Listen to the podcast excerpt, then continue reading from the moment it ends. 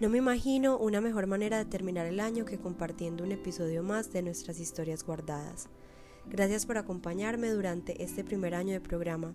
Han sido ya muchas las conversaciones que hemos tenido alrededor de esos temas que vivimos en nuestro día a día y sobre los que nos hace falta hablar, traer a la mesa y seguir aprendiendo. Acá seguiré entregándote lo mejor de mí. En el episodio de hoy tenemos un tema buenísimo, porque sí, muchas veces por no decir siempre, nuestra idea del amor, lo que esperamos de él y cómo lo queremos vivir está mediada por las experiencias de nuestros amigos, la relación de nuestros padres, lo que vemos en cine, televisión y ahora también en redes sociales. Sin embargo, debemos darnos el permiso de escribir nuestra versión del anhelo de lo que merecemos en el amor, para no hablar de lo que esperamos en él, pues sería entrar en el terreno de las expectativas y ya sabemos lo perjudicial de ellas este tema tenemos una invitada con la que tuvimos una conversación súper abierta del tema. Se trata de Natalia Ardila, creadora de ideas de una pelirroja, un emprendimiento en el que nos brindan la oportunidad a todas las parejas de seguirnos conquistando con regalos y sorpresas creativas. Además, es la autora de Bitácora de nuestros sueños, que tiene el objetivo de ayudarte a tener un gran amor y romper la monotonía. Nati, quien está en contacto con cientos de parejas, además de estudiar constantemente sobre las relaciones, era la persona ideal para acompañarnos. Ella con su carácter, personalidad y humor único hizo que los aprendizajes y conclusiones de este episodio fueran increíbles. Acompáñenos en esta conversación y sigamos aprendiendo juntos. Bienvenidos.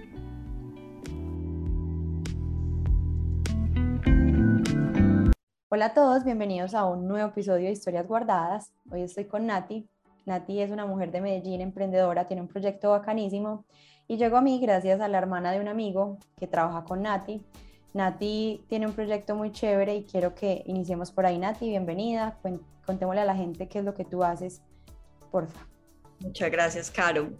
Bueno, eh, yo dedico mi vida a ayudar a las parejas a tener la relación que sueñan a tener la clase de amor que, pues, que se espera, ¿cierto? Y que ven, digamos, que en los cuentos y en las películas, pero es un amor totalmente real.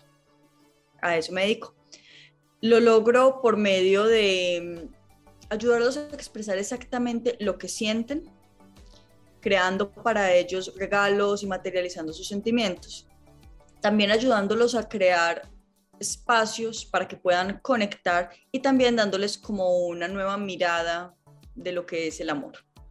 Así, tu, tu, proyecto tiene un nombre que me parece demasiado bacano eh, y es como lo que tú, lo que tú eres. Contémosle a la gente también de, de, cómo se llama tu proyecto, cómo apareces en redes sociales.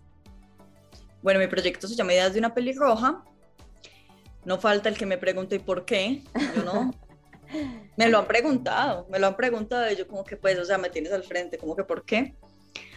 Eh, y también tengo ya otro perfil que se llama Bitácora en pareja, que ya seguro más adelante les conversaré sobre él.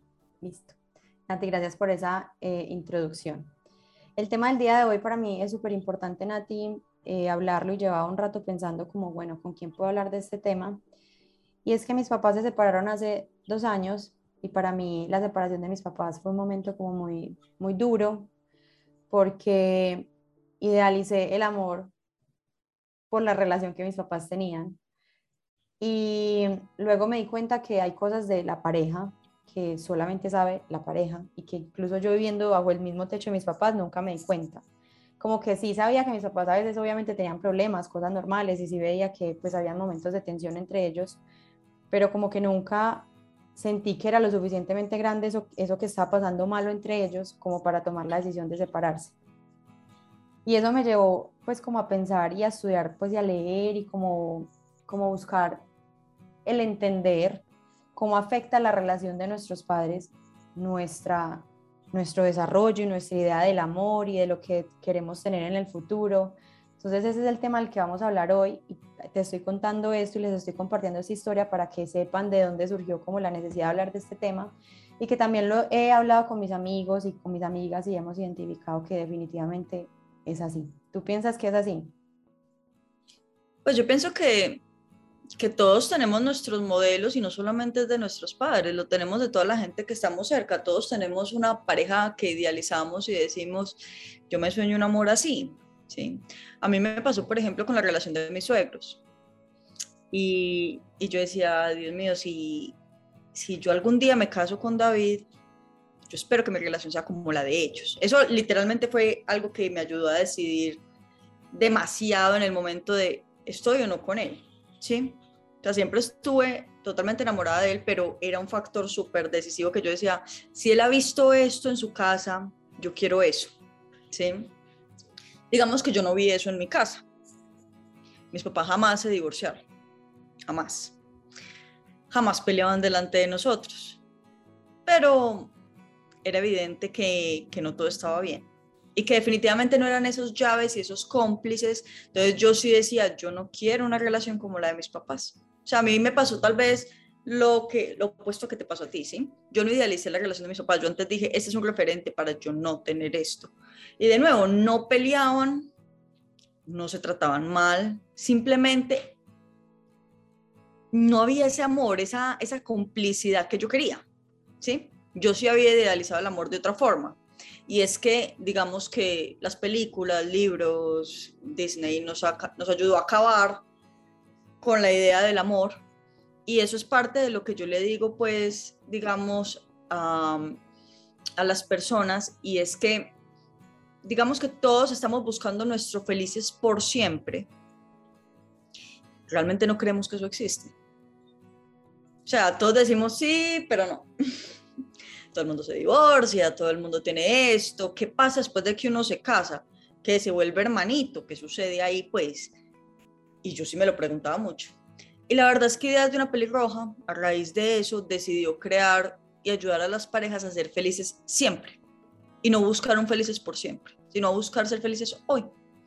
¿Sí? Entonces, sí, tener razón. O sea, el modelo de papás es, es 100% algo que nosotros adquirimos y que decimos sí, sí o no pero no creo que determine qué tipo de amor podamos tener realmente, ¿no? Estoy de acuerdo contigo. Eh, sin embargo, Nati, a ver qué podemos como sacar de, de, esta idea que te voy a dar. Y es que sí, yo también creo que la decisión está completamente en nosotros, si lo tomamos o si ese modelo como el ejemplo o si no. Sin embargo, creo que hay cosas que se van metiendo como en, en, tu, en tu cabeza porque fue lo que creciste viendo, como que se hace parte de tu ADN sin que tú te des cuenta y es como esas cosas que tú no entiendes, pues como la personalidad que tienes, los gustos que tienes y a medida que vamos creciendo nos vamos dando cuenta, ah, es que esto viene de acá o esto lo heredé de acá o soy así por esto que aprendí viendo y que no es que decidí si quiero o no, sino que simplemente fue como una conducta que normalizamos y que se hizo parte de, nuestro, de nuestra vida. Entonces creo que hay cosas que por más de de que sea una decisión propia, también hay cosas que son como aprendidas y que están ahí y que, que hasta que no nos damos cuenta con situaciones como las que me pasaron a mí, que, que, que las tenemos. Y yo no me había dado cuenta que había idealizado la relación de mis papás y que había idealizado el amor hasta que mis papás se separaron. Pero yo no veo que eso esté mal. O sea, yo pienso que, o sea, tú dijiste una palabra muy importante, son cosas que aprendimos, pero no son cosas que somos, ¿sí? O sea, sí, lo vemos. Yo, uno ve en la casa literalmente que, que la mamá se mantiene metida en la cocina y atiende al papá, no por eso tiene que ir a atender usted al esposo, ¿sí? O sea, yo creo que lo importante es uno aprender a conocerse, saber qué tipo de amor quiere, ¿sí? Y, y digamos que entender que pues uno tiene que ir aprendiendo y desaprendiendo, ir adaptando cosas. Entonces, em, creo que sí, como todo en la vida, hay cosas que detonan esos, esos, como esos momentos de conciencia en los que nos damos cuenta, sí, yo soy así, tal vez vengo por esto, pues yo aprendí esto, pero no necesariamente soy. Ahí es cuando tú empiezas a decidir, bueno, entonces, ¿qué? Sí, algunas veces tenemos que pasar por esos momentos de conciencia, pero pues cuando pasamos, digamos que tú idealizaste la relación de tus papás, ese es el amor que tú quieres. Que la de tus papás no haya funcionado, no haya sido así, no quiere decir que, que el amor así no esté. ¿Cierto? acá voy a compartir la historia de una amiga de una amiga, eh, que obviamente ya no sabe que yo, que la amiga me contó, pero resulta que la pelada conoció a un man y se noviaron y se enamoraron y súper bien, bla, bla, y el man le puso los cachos, se metió con otra pelada y la pelada ya lleva creo que casi un año y medio, dos años todavía preguntándose por el man, sufriendo por él, eh, como dándose látigo por lo que pasó, por qué la cambiaron y ella se sentía súper culpable. Empezó ese proceso de, de reconocer por qué le pasaba eso, que también le había pasado con el novio anterior, que ella decía como que acá hay un patrón, acá me están pasando cosas muy similares. Y en consulta con la persona que le estaba ayudando en ese proceso, se dieron cuenta que lo mismo le había pasado a los papás y que el papá era así y que por eso ese, esos tipos de hombres que tenían esos comportamientos eran los hombres que ella aceptaba en su vida. ¿Qué piensas tú de esas A este tipo de situaciones es a las que me refiero yo cuando yo digo como, pucha, es que a, a veces somos y hacemos cosas que no entendemos hasta que entramos a estudiar la historia de nuestra familia. No, yo creo que es totalmente correcto. O sea, sí, ella estaba buscando un modelo de hombre igual a su papá, pero no quiere decir que ella esté condenada el resto de su vida a tener hombres infieles, no. O sea, sí, tuvo estos, buscó este modelo, ya lo entendió y tal vez es momento de, de cambiar a hacer un trabajo interno. Realmente, yo creo que es, es que parte de lo que es nuestra relación y el amor que tenemos literalmente depende mucho de la persona que somos. Sí.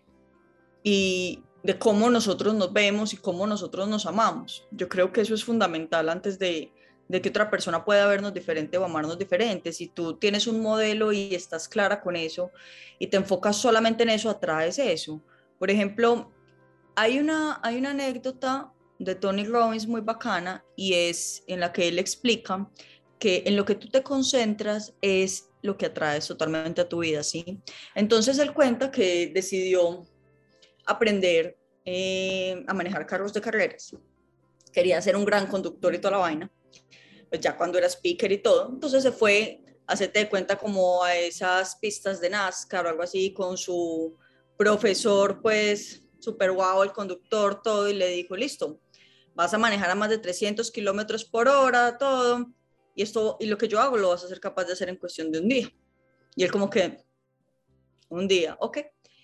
La única condición que le puso el instructor es que en algún momento, cuando él estuviera totalmente confiado y tranquilo, él iba a jalar la palanca de mano, iban a empezar a dar trompos y él tenía que ser capaz de sacarnos de ese trompo.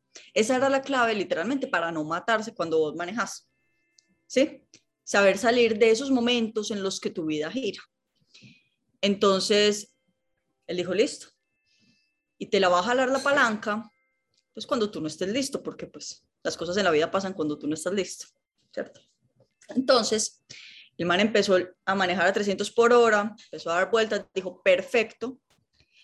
Eh, el man le jaló la palanca y claro, ya se iban a chocar directamente. Lo que hizo el, el profesor fue casi cogerle la cara con una fuerza, me imagino que increíble porque ese hombre es demasiado grande. Y, entonces le agarró la cara literalmente y le dijo, mire hacia el punto al que tiene que ir. ¿Por qué? Normalmente uno se choca porque mira directamente hacia la pared a la que tiene, a la que no se puede chocar, a lo que le da miedo. Entonces, claro, todo el cuerpo tira para allá.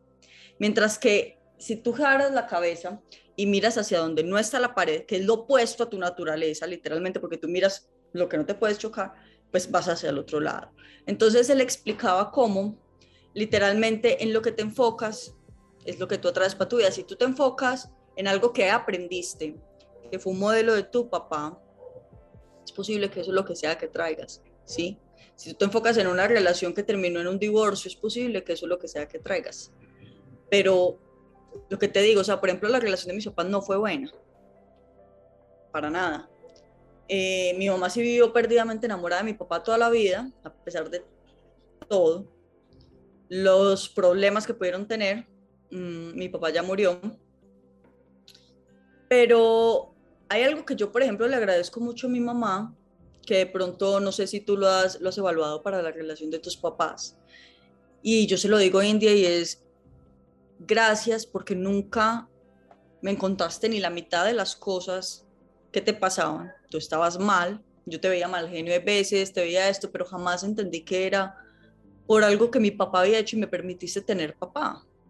Porque si ella me hubiera contado la mitad de las cosas y los problemas, seguramente mi actitud frente a mi papá, que fue literalmente lo, pues fue todo para mí, no hubiera sido así, ¿cierto? Y eran cosas como para mandarlo para el carajo, o sea, te lo digo. Entonces, sí, yo creo que es parte de todo. Tal vez no es idealizar, tal vez es, es que son cosas que tienen que estar en la pareja y ya. Mm, bueno, no sé. No sé qué opinas. No, me parece súper valioso ese ejemplo que pusiste. Y estoy completamente de acuerdo en que lo que, lo que lo que nos concentramos y le ponemos mucha energía es lo que llega a nuestra vida.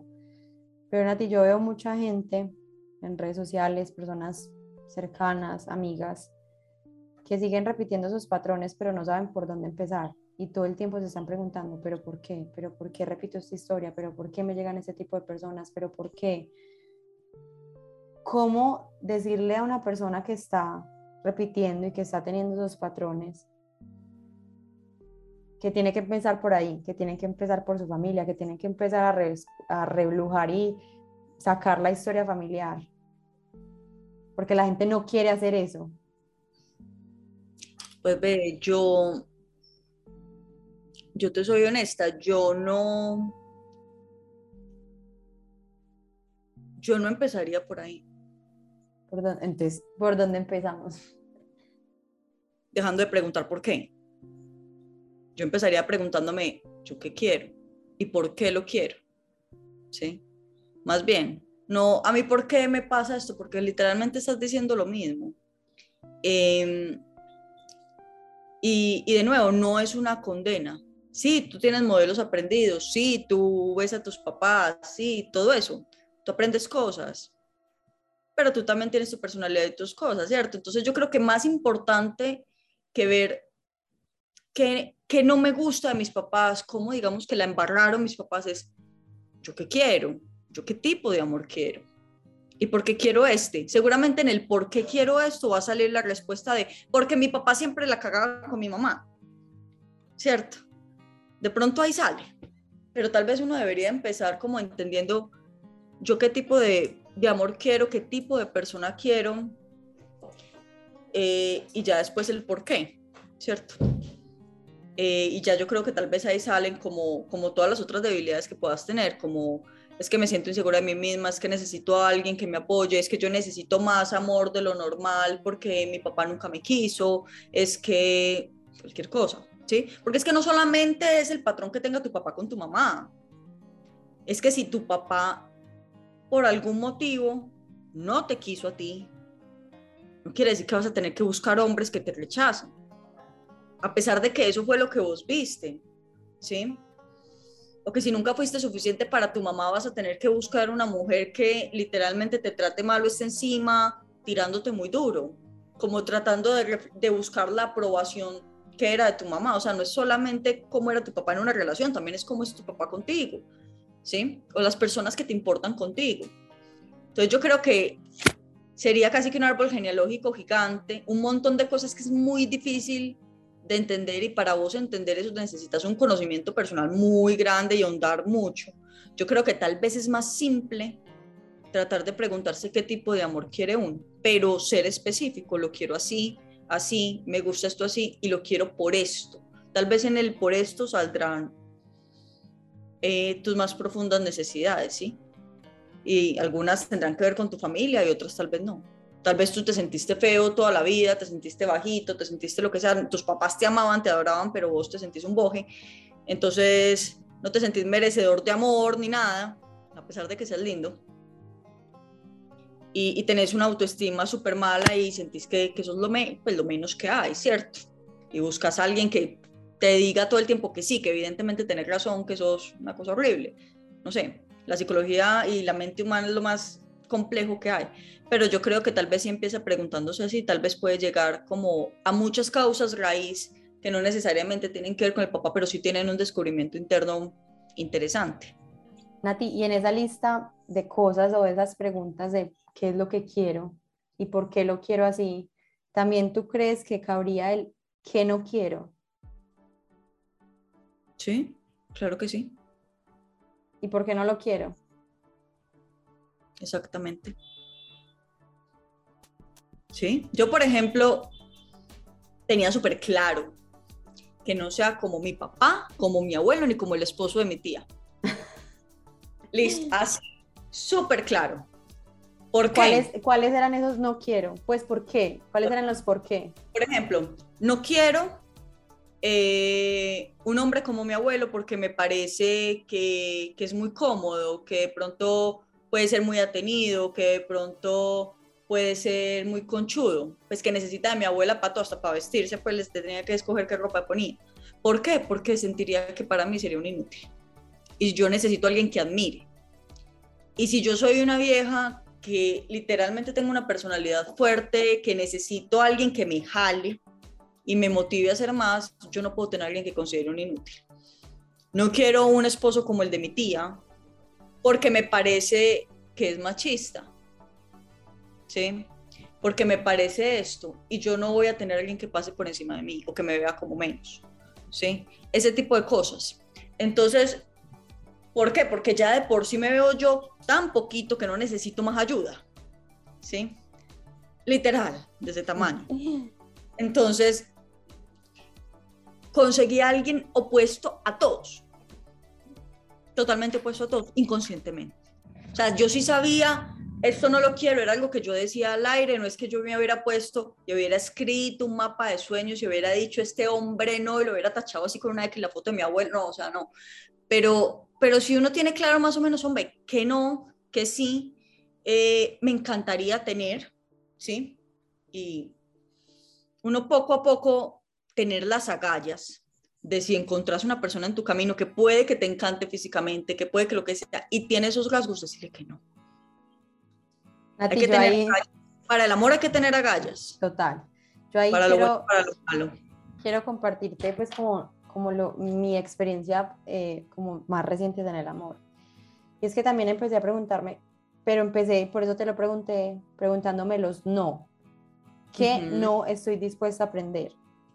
Esos no, digamos que sí los vi en, parejas cercanas y en personas que están a mi alrededor, en tíos, en amigos, bueno, etcétera pero lo aprendí viviéndolo. Eh, a veces hay personas que tienen esa capacidad de decir no quiero esto y ya, sin necesidad de sufrirlo, como sin necesidad de padecerlo. Y empecé a hacer ese ejercicio de por qué no, y qué cosas no, y por qué.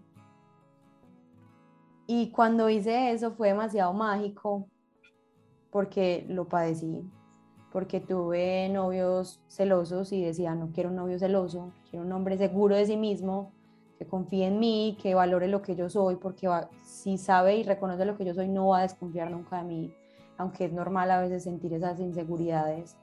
No quiero un hombre que tome porque estuve con un hombre que tomaba demasiado y que para mí fue un problema horrible porque era yo cargando con el borracho para todos lados. No quiero eso no, quiero un hombre que no sea respetuoso y que no tenga una buena relación con su mamá, porque por ahí empiezan muchas cosas. Quiero un hombre que tenga una buena relación con su madre, sin que sea necesariamente como esa relación de el bebé de la casa de la mamá nunca se me va a separar. No, un hombre que sea independiente y que tenga su carácter y todo, pero que tenga una buena relación con su mamá, que la cuide que cuide a las mujeres y las respete que las admire.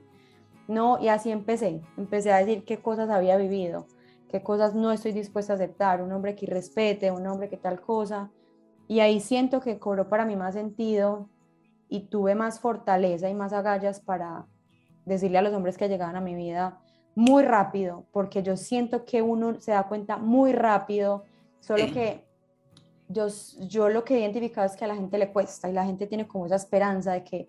Yo de que la persona va a cambiar y eso no existe y es que lo puedes pulir y lo puedes mejorar. No una persona tiene su esencia, tiene su crianza. De acuerdo. Cosas que también, como tú dices, ha aprendido. Si ve que el papá trataba los gritos a la mamá y él también con toda la tranquilidad del mundo trata los gritos a la mamá, ¿qué va a pasar? o sea, uno más uno son dos. Sí, eso no es como que, ay, pero él me quiere. Oye, sí, pero, pero mira, o sea, él también, ¿sí? Entonces, yo creo que uno se da cuenta muy rápido, espera que cambie, con esa película tipo Disney de que te va a llegar en un corcel y que tú como mujer, eso es tan increíble que lo vas a hacer cambiar, sabiendo que yo creo que nadie ha sido capaz de cambiarlo a uno. y, y el amor es una bola de nieve, uno se enamora. Es que a pesar de que tenga cosas que no le gustan a uno, uno se enamora, ¿sí? Porque tiene otras cosas muy buenas, pero lo que para ti es de peso, puede que para mí no, puede que para mí sea el hombre perfecto, a pesar de que le hable hacia su mamá. Lo importante es uno entender qué cosas son de peso para ti. ¿sí? La verdad es que no, no, pues no importa que no tenga todas las cosas que queremos. Obviamente es una persona maravillosa como todas y tiene sus cosas buenas y somos capaces de enamorarnos de las cosas buenas, pero digamos que cuando va pasando el tiempo las cosas malas empiezan a pesar. Entonces es importante entender, pues, qué cosas son de peso para ti en la relación. O sea, literalmente nadie es fácil. Todos nos vamos a encartar con alguien. Y todos nos vamos a complicar la vida con alguien. Pero hay que escoger qué problemas queremos tener en nuestra vida. Sí, con cuáles sí somos capaces de lidiar y con cuáles no. Entonces, creo que va más como por ese lado. Ya cuando uno está muy enamorado es más difícil tomar las decisiones. Yo, yo tengo como una, no sé si lo voy a decir bien, a pesar de que uso gafas, pero yo digo que el amor es como esas personas que de verdad no pueden ver sin gafas, sin embargo, insisten en que no necesitan gafas, pero usted sabe que las necesita, usted no busca la ayuda y usted se da cuenta que usted tiene esas cosas que no le gusta y que no quieren al frente, pero no las quiere ver y no quiere evidenciar esas cosas por miedo a muchas cosas, porque creo que el miedo también es como eso que nos lleva a permanecer de pronto en situaciones por miedo a la soledad, por miedo a no sentirnos suficientes, porque creemos que vamos a recibir lo que nos hace falta en otra persona y no en nosotros mismos. Eh, entonces, yo, creo que no tenemos más miedo a nosotros mismos que a cualquier cosa. O sea, es como el miedo de autocuestionarse qué va a pasar si, si yo estoy sin la otra persona. Y eso es puro desconocimiento propio. ¿Sí? Pero, de nuevo, yo creo que uno pasa toda la vida y no va a terminar de conocer. Entonces, hay que hacer las cosas con miedo. Si tiene miedo, hágala con miedo, mija. De acuerdo ahí, Nati, me ha pasado lo que yo te estaba diciendo ahorita, veo demasiado eso y me pasa mucho con mis amigas que me dicen, yo no quiero esto en mi vida, pero llega un hombre igual y les importa un pepino y no quieren ver y quieren permanecer ahí, quieren estar ahí. Y yo aprendí a decir no a tiempo.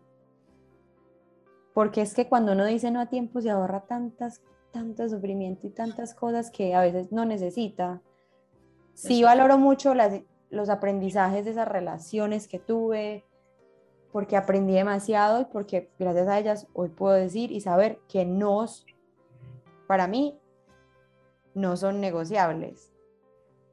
Sí, hay cosas que le toca uno aprender las malas. Ve, yo tuve una relación de cinco años, bueno, seis años, no sé. Yo solamente he tenido dos relaciones en mi vida. La primera fue de cinco o seis años, ya ni me acuerdo. Eh, y digamos que me enseñó que no quiero me volvió una nada. No quedó rastro de la Natalia que era. Y aún me cuesta volver a, a lo que yo quiero ser, ¿sí? ¿Por qué? Porque hay personas que se calan muy dentro, que las dejas entrar muy dentro, que de verdad las quieres tanto que empiezas a cambiar o tratar de moldear tu esencia y se te olvida quién eras. Y es complejo volver a, a donde estabas. Pero te enseñan que no, sin embargo, si a uno le dicen que borrarías de tu vida, los borra uno sin pensarlo, ¿cierto? O sea, muy querido el aprendizaje y todo, pero me lo hubiera querido ahorrar. De acuerdo, sí. Eh, yo me hubiera ahorrado esos cinco años de mi vida 100% y me hubiera encantado. Yo le digo a mis papás hoy en día, ¿por qué no me dijeron de frente ese man no? Sí, porque no te ha pasado que todo el mundo era como que, ah, sí, sí, sí, todos sabían, menos yo, al parecer, porque nadie tuvo la decencia de decirme. ¿cierto? ¿Cómo así? Mira la que me pasó a mí. Mi papá es psicólogo, pero casa de herrero, cuchillo de palo. Mi papá analiza todo, menos a su familia. Tuve un novio que yo quería mucho, fue una persona muy especial, muy importante. Terminé con él por X cosas y un día salí a almorzar con mi papá a chismosear de la vida. Me dijo, ay sí, hija, es que él era un hombre que no era para estar contigo ni para nada serio pues como a futuro, sino como una relación de un par de años, de pasar rico, de no sé qué, yo era como, pa, o sea, ¿por qué no me dijiste que habías visto eso en él? Me hubieras ahorrado un tiempo y un sufrimiento si lo habías identificado. 100%, pero no, pues todo el mundo jura que uno tiene que dar el totazo y la verdad es que sí. O sea, es como cuando uno lleva a una persona que está deprimida a un psiquiatra. Pues si la persona no quiere caer en cuenta que está deprimida, no le va a servir nada al psiquiatra. Realmente yo creo que uno tiene que darse el totazo solo y si uno está ciego, no importa que, que la otra persona te diga, mira, es que no estás viendo un carajo, ¿no? Pues, o sea, toca así, toca pegarse los totazos. Lo importante es que si usted se los pega, aprenda, porque si no se va a quedar o solterón o va a casarse y va a ser desdichado toda la vida, pues, porque es que qué pereza, o sea, uno, si uno se va a casar con alguien es para sollársela, para disfrutarla, para tener un amigo con el cual reírse o del cual reírse toda la vida, ¿cierto? Sí. Eh, y qué pereza uno tener lo otro. Yo, por ejemplo, me di cuenta que lo que yo tenía con la otra persona, eso no era una relación de pareja, claro. Eso no era. Era literalmente como, como una búsqueda de autodemostrarme que yo podía hacer algo. Porque normalmente es como una búsqueda de eso, ¿sí? De que yo sí podía estar con ese tipo de man, de que yo sí, mejor dicho. Pero la realidad es que no era una relación de pareja. Ahí no había confianza, ahí no éramos parceros, ahí todo, coger el celular del otro, lo que fuera era un tabú me jodía porque sí, porque no, respiraba y era un problema. Cuando ya pasas la delgada línea entre te respeto y te tengo miedo, porque me vas a poner un problema, entonces prefiero no decirte, no contarte, eh, no mostrarte lo que sea. Ay, hay un problema muy berraco. ¿Sí? Eso ya ni siquiera es falta de confianza, eso ya es miedo. ¿sí? ¿Qué fue lo que tuve yo? Te lo digo así, comí tanta mierda, tanta, que me va a alcanzar para el resto de la vida. Y apenas llegó David, yo creo que dijo, esta vieja debe pegarme si yo no le hago caso. Pero no, realmente yo dije, así, así, así, así. O sea, no me voy a dejar, ni una. Y esto no es negociable. Estos son mis principios, esto es lo que yo pienso y no es negociable. Con todo el miedo del mundo, ¿sí? Pero sí, claro, me sirvió para al menos entender que no y ser fuerte pues para, para la siguiente relación pararme firme y decir si te gusta bien, si no. Entonces me contabas que saliste a comer con tu mamá y tu mejor amiga. Salí a comer con mi mejor amiga y con mi mamá y empezamos a hablar de relaciones y de cosas y Caro empezó a contar de situaciones que yo había vivido con esa persona que mi mamá no sabía, que yo no le había contado. Y nos preguntábamos en qué momento había pasado todo eso, yo había permitido que la relación llegara a ese punto. Y me empecé a preguntar en qué momento. Y la respuesta que encontré fue, y em, fue que identifiqué esos momentos que a la persona no le gustaban y las situaciones que a la persona no le gustara, que ya sabía las consecuencias de esas cosas y me llené de miedo y dejé de hacer esas, de, de hacer esas cosas o llevar esas situaciones como a, la relación. Y me, sí, y me fui apagando y me fui apagando y empecé a hacer porque, ay, qué pereza, qué problema, ay, no, ¿para qué voy a hacer esto? ¿Para qué voy a decir esto si ya sé? Y identifiqué que fue ahí, cuando me llené de tanto miedo que empecé a ceder y empecé a decir, ay, no, ¿para qué? Y eso es súper grave, pero no me vine a dar cuenta hasta casi tres años después, o sea, cuando me hicieron esta pregunta. son, son situaciones muy chiquitas y son cosas que uno ve que no tiene importancia, pero de nuevo, hay un man que se llama Jim Rohn, que es un teso, y él dice, no sé si lo conoces, pero bueno, él ya murió. Pero Jim dice, hay un dicho, o sea, el éxito es la acumulación de pequeñas acciones bien hechas día tras día. Y lo mismo es el fracaso. Entonces, por ejemplo, em, hay como un, bueno, valga la redundancia, un dicho, que dice que una manzana verde al día aleja al doctor. ¿Lo has oído? Ese dice, dicen mucho los gringos. Entonces, ¿qué pasa si tú te comes una manzana verde al día? Seguramente nada, es posible que si estés saludable, ¿sí o qué? ¿Qué pasa si te comes una Hershey's al día? Ah. Por 10 años. Ah. Pues sí, es posible que no viva a los 10 años, ¿sí? Lo mismo pasa, uno en el día a día ve pequeñas cosas chiquiticas que uno dice, no, pues me como un cuadrito, me como esta cosita, hago esto, no, pues yo cedo acá, yo hago esto, acumule y verá que el resultado suele ser desastroso, ¿sí? Pero ahí hay una otra delgada línea, Caro, y es en qué punto ceder es ceder para que una relación se dé, porque ambos tenemos que dar para que una relación continúe, y obviamente digamos que los dos no podemos tener la razón todo el tiempo, y cada uno tiene que ser flexible y en qué punto cedo. ¿sí? Yo creo que en el punto en el que tú ya pasas por encima de lo que tú crees, tú sientes, tal vez ya no está bien. ¿sí? Una cosa es vos ser flexible y buscar hablar y llegar a un acuerdo, ¿sí? Buscar un punto medio. Otra cosa muy diferente es vos pasar por encima de cosas que de pronto para ti son importantes. Y ahí es cuando es importante saber qué cosas no. ¿Qué cosas son de peso para ti? Entonces, por ejemplo, si para mí, que me pasó, para mí es de peso mi familia, y es tan importante, a la primera vez que este man se refirió feo a mi familia, yo lo había frenado. A pesar de que fuera una bobada. ¿sí? Y te digo cuál fue la bobada. Teníamos solo un carro en esa época. Mi papá parqueaba en la mitad del parqueadero. Vivimos en una casa. ¿Por qué? Porque, porque es un parqueadero y parquea como le da la gana y solo tiene un carro. Y llegaba y me decía, ah, mira este huevón como parqueó el carro. ¿Cierto? Ahí yo debía haber hecho un mierda. Para que le quedara claro que jamás se podía volver a hacer eso. Ese fue el principio. Pero uno dice, pues, sí, como maluco, pues, sabiendo pues que parquean así el carro, sabiendo que, que vienen más carros y tal, uno como que excusa todo, ¿sí? Pero son pequeñas acciones, pequeñas cositas que en ese momento no tienen importancia. Si tú no tienes claro qué cosas son de peso para ti, te van a pasar de largo, así de frente, y no te vas a dar cuenta que sí tenían importancia. Lo mismo pasa con el tema, y ahí es cuando conocer tu familia es importante.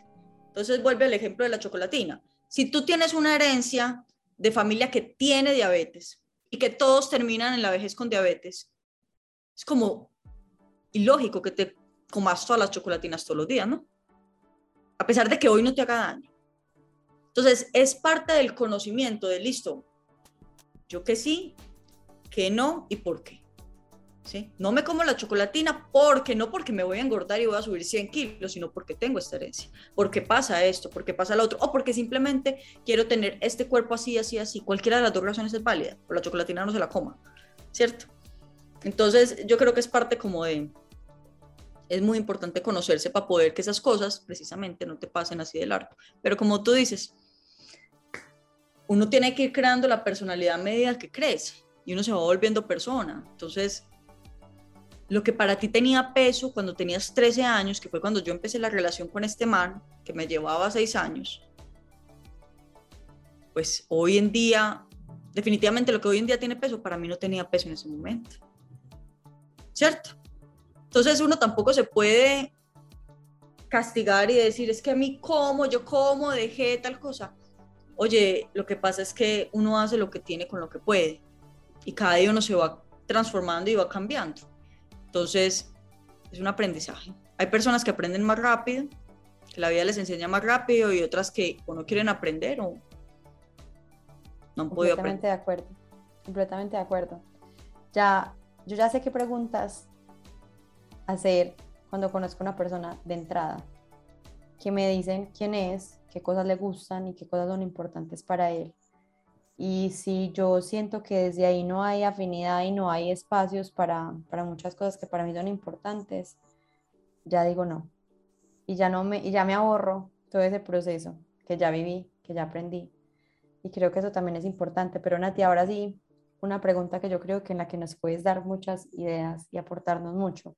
Cuando ya identificamos el por qué de esos por qué no y los sí y por qué sí, ¿cómo cuidamos ese amor que sentimos que de pronto ya está como más dado para nosotros cuando llega esa persona que es más ideal? ¿Cómo la cuidamos? ¿Cómo la sorprendemos? ¿Cómo hacemos para mantenerla a nuestro lado? ¿Cómo construir esa relación bonita? Siempre, no para siempre, siempre. Pues, querida, la verdad, creo que la clave que yo le daría a todo el mundo es, elegirse. Y te voy a explicar qué es eso. Cuando somos más pequeños, incluso ahora grandes, no sé, digamos que tenemos nuestro novio y nos dice como, sí, quiero ser tu novia, sí, quiero ser tu novio, y uno, es como si automáticamente firmaras, hacete cuenta que te aparece la madrina de la Cenicienta y vos firmas un contrato así sin ver y es como si la otra persona pasara a ser de tu propiedad. Entonces es mi novio. ¿Qué quiere decir que es mi novio? Y te va a sonar súper ilógico, pero la gente lo hace quiere decir que tiene que ir a todas las reuniones familiares, le tiene que caer bien absolutamente toda la familia, tiene que tener los mismos sueños que yo, tiene que ser mi amante, mi amigo, mi compañero, tiene que ser introvertido para que no hable con otras viejas, pero tiene que ser extrovertido para que a mí no me cambie nada, pues para que yo siempre no me aburra. Adicionalmente, eh, me tiene que acompañar al médico, me tiene que decir que estoy bonita, tiene, tiene que respetarme todos los días, me tiene que preparar la comida, tiene que ser organizado, tiene que o sea, un montón de cosas. Tiene que ir a los partidos de fútbol de él, tengo que ir a esto, tiene que caerle bien con mis amigas. ¿Cómo no va a ir a una reunión con mis amigas? No, es que es mi novio. Tiene que ir al prom conmigo, tiene que ir a los 15. ¿Sí? ¿Es real o no? Sí, si no va a la reunión familiar, dice, pero ¿cómo no viene? Es que es mi novio, es el colmo. Oye, no. O sea, la clave, la clave en tener un amor increíble, creo yo, o sea, hay varias, pues hay varios fundamentos, pero el, más importante es entender que la otra persona no tiene que hacer un carajo, ¿sí? Que la otra persona no tiene que hacer nada, nada de lo que te acabo de decir y que no es obvio. A él no tiene por qué caerle bien tu familia. Es más, no tiene que ir a Navidad, no tiene que ir a cumpleaños de tu papá, no tiene que ir a ningún lado. ¿Por qué? Es que no es la familia de él. ¿Cómo así? No tiene que caerle bien tus amigos, ni tiene que ser amigo de ellos, es que no son amigos de él ni tiene que ir a ninguna reunión, ni tú lo tienes que acompañar al médico, ¿por qué? ¿Es que acaso tú lo hacías antes de, tú ibas a estar pendiente de él antes de que le conocieras? Pues no, exacto, tú eliges hacerlo, eliges usar tu tiempo, que podrías estar haciendo cualquier cosa que amas, que ya tenías en tu vida antes, para ir a estar con la familia de una persona que no es la tuya, con un montón de extraños, para quererlos y mostrarles que son tu familia también.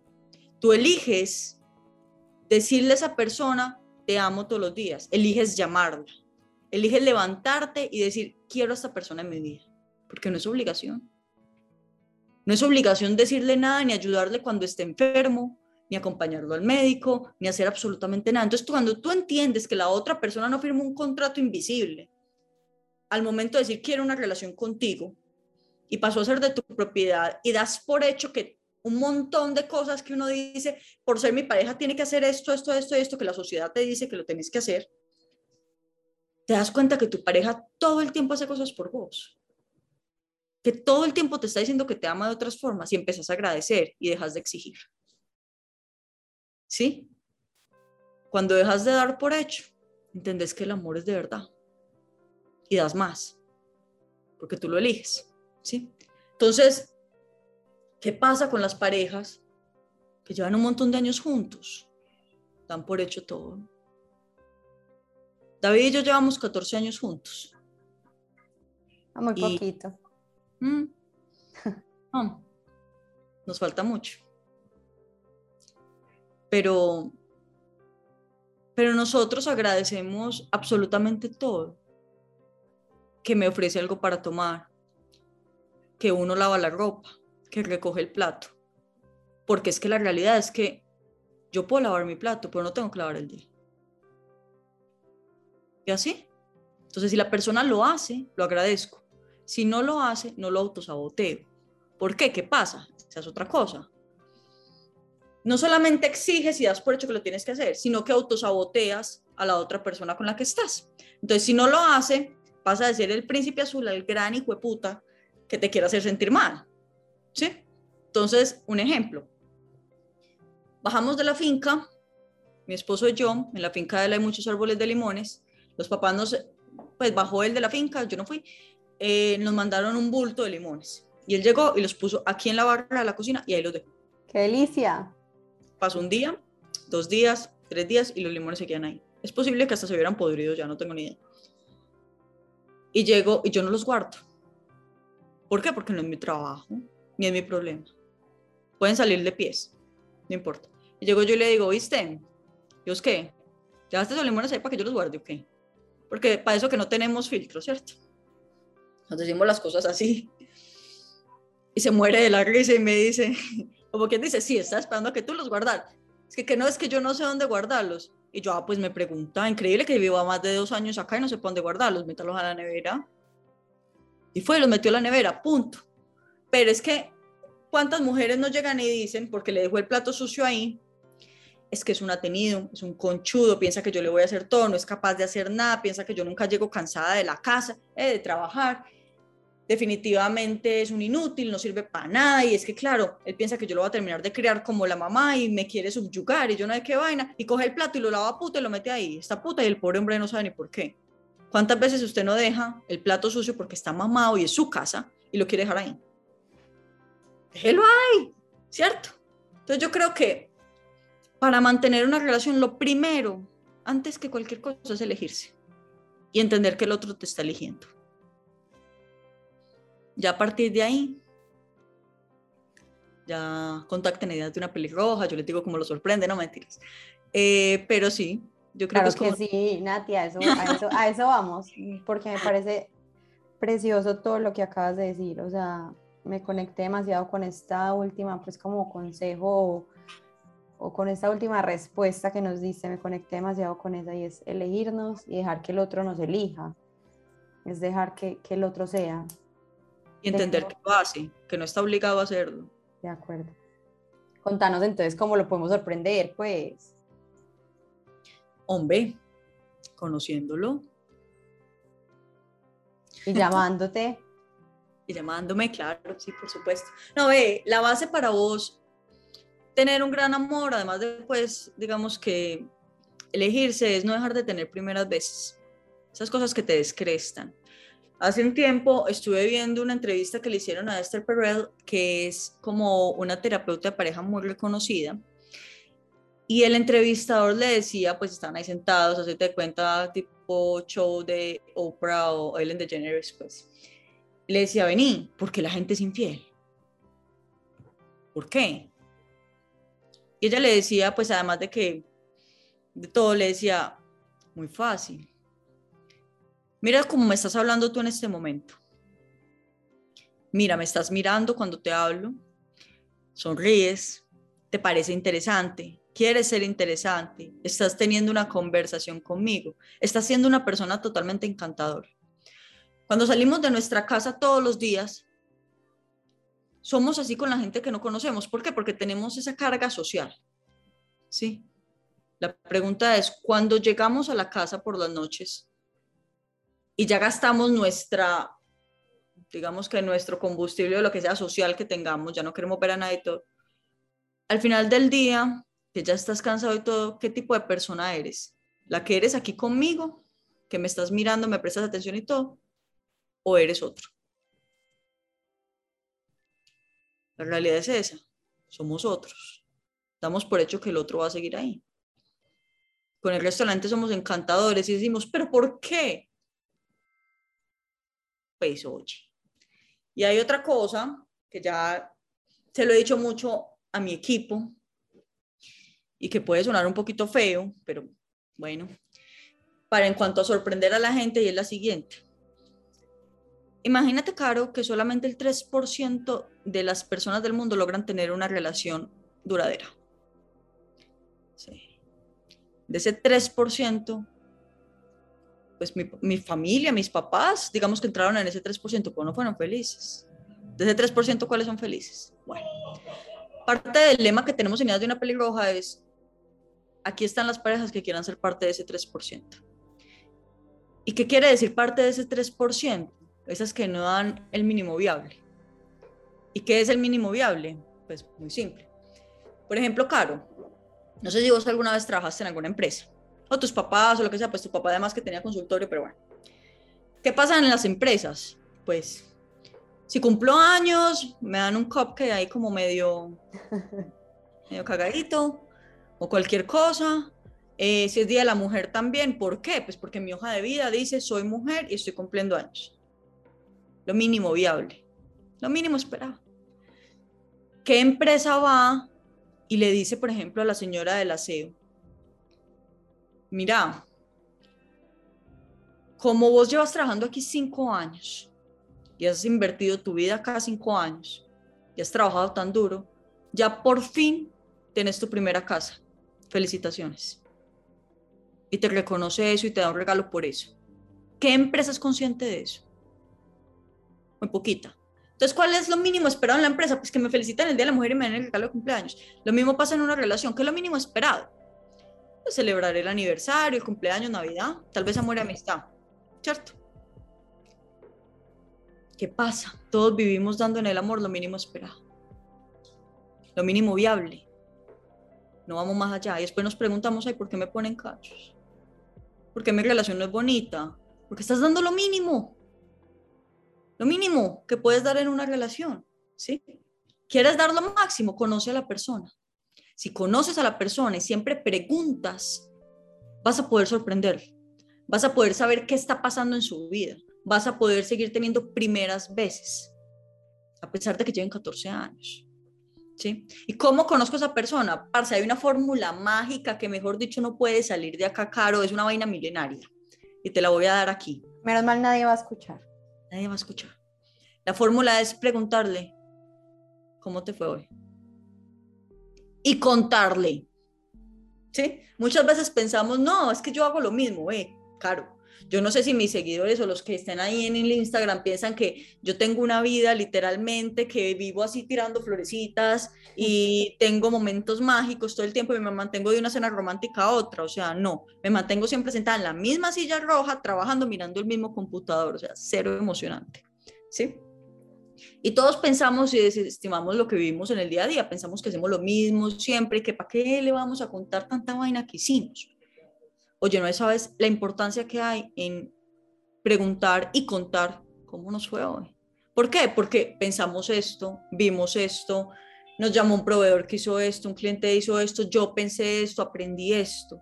Lo que hacemos en el día a día nos construye y es lo que nos vuelve personas y nos vuelve esa persona que el día de mañana dice, esto es de peso para mí, esto no. ¿Sí?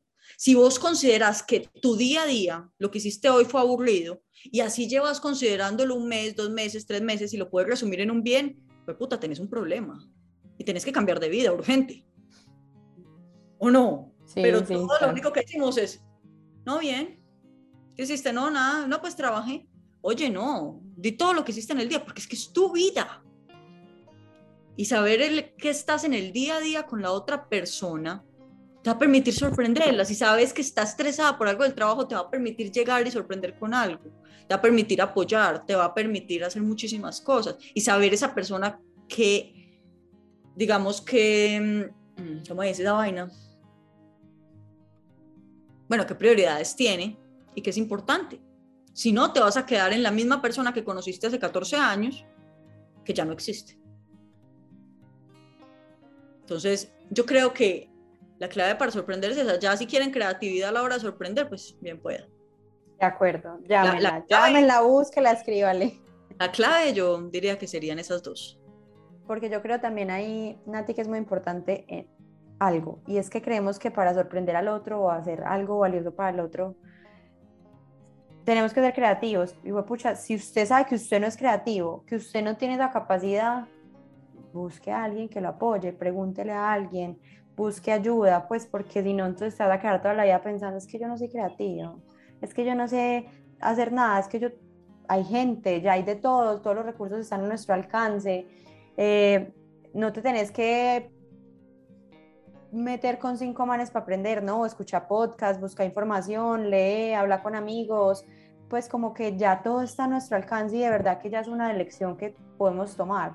Y creo que esto que tú haces es demasiado significativo y demasiado valioso porque la mayoría de la gente no tiene ni el tiempo, ni la creatividad, no tiene la capacidad de hacerlo, pero para eso estás tú.